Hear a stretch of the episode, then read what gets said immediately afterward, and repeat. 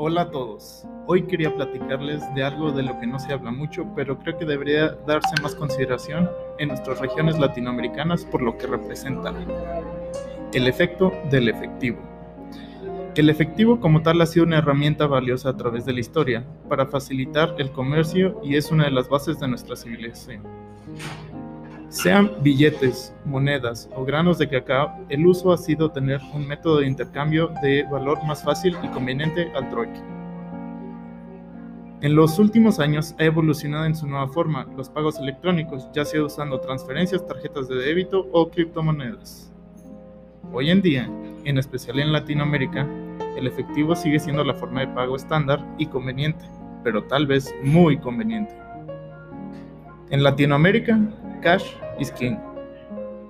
Es decir, que el efectivo reina sobre los pagos electrónicos. Pero, ¿de verdad es lo que queremos en una región llena de corrupción y crimen organizado? Déjenme explico. Los negocios a base de efectivo han sido usados históricamente para lavar dinero, además de prestarse para elevación de impuestos.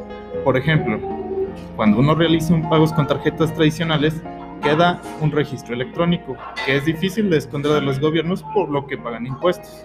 Cuando alguien recibe el mismo pago en efectivo, uno podría guardarse esos pesos nada más sin necesidad de reportarlos. Para criminales, lo más común es que reciban sus ingresos en efectivo, pero hay cosas que son difíciles de pagar en efectivo, como vehículos o inmuebles, y cuando estos pagos se realizan, suenan alarmas a la hora de realizar algún tipo de papeleo o trámite. Por ejemplo, la escritoración de una propiedad. Es por esto que existe el lavado de dinero, normalmente vía un negocio a base de efectivo. En cualquiera de los casos se genera un gasto social, ya sea por falta de ingresos al sistema social o del gobierno, o por acciones ilícitas que mantiene a organizaciones criminales con un negocio formal como frente. Tenemos ya un método fácil y simple para limitar que estas acciones ocurran usar los, los medios de pago electrónicos tradicionales.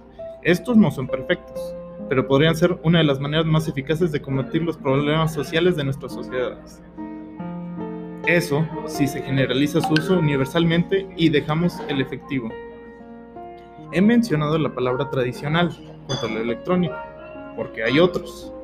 Esto es porque en vez de tratar de inducir los beneficios de los pagos electrónicos tradicionales a un sector de la población más grande, hemos hecho que los nuevos medios electrónicos tengan las ventajas de ambos mundos, electrónico y efectivo.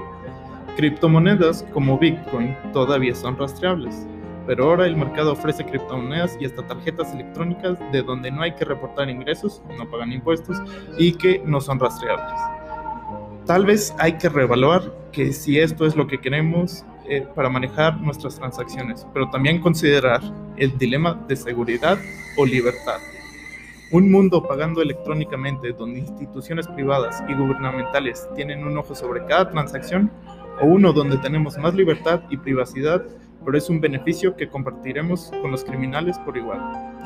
Uno donde reportar y justificar ingresos ilícitos por la venta de drogas, artículos robados o de aceptar sobornos es difícil.